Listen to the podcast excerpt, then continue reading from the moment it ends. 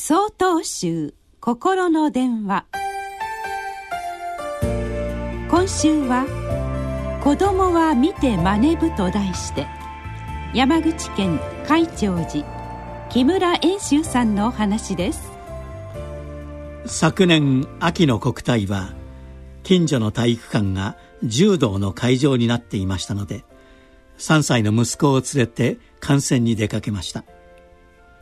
生まれて初めて大きな選手が組み合う柔道を間近で見て息子はとても印象に残ったようでした。帰宅してすぐに「お父さん一緒に柔道をしようよ」とせがんできたのです。早速だなぁと思いながら部屋に布団を敷き詰めてさていざお互いに手を組み合った途端息子は私の足のすねを何度も蹴ってきます。どうやら足払いを仕掛けようと真似ているのでしょうが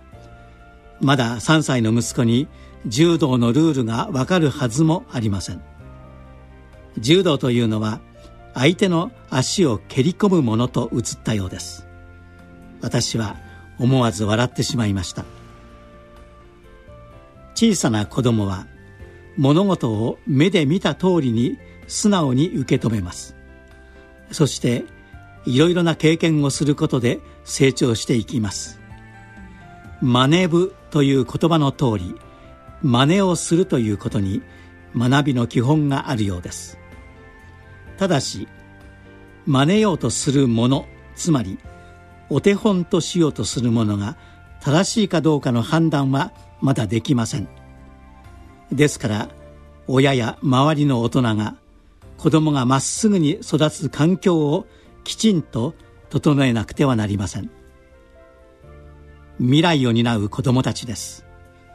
物事を正しく見たり聞いたりする心を養っていけるような環境を親や周りの大人たちが作ってやらなければならないんだなと感じた次第です。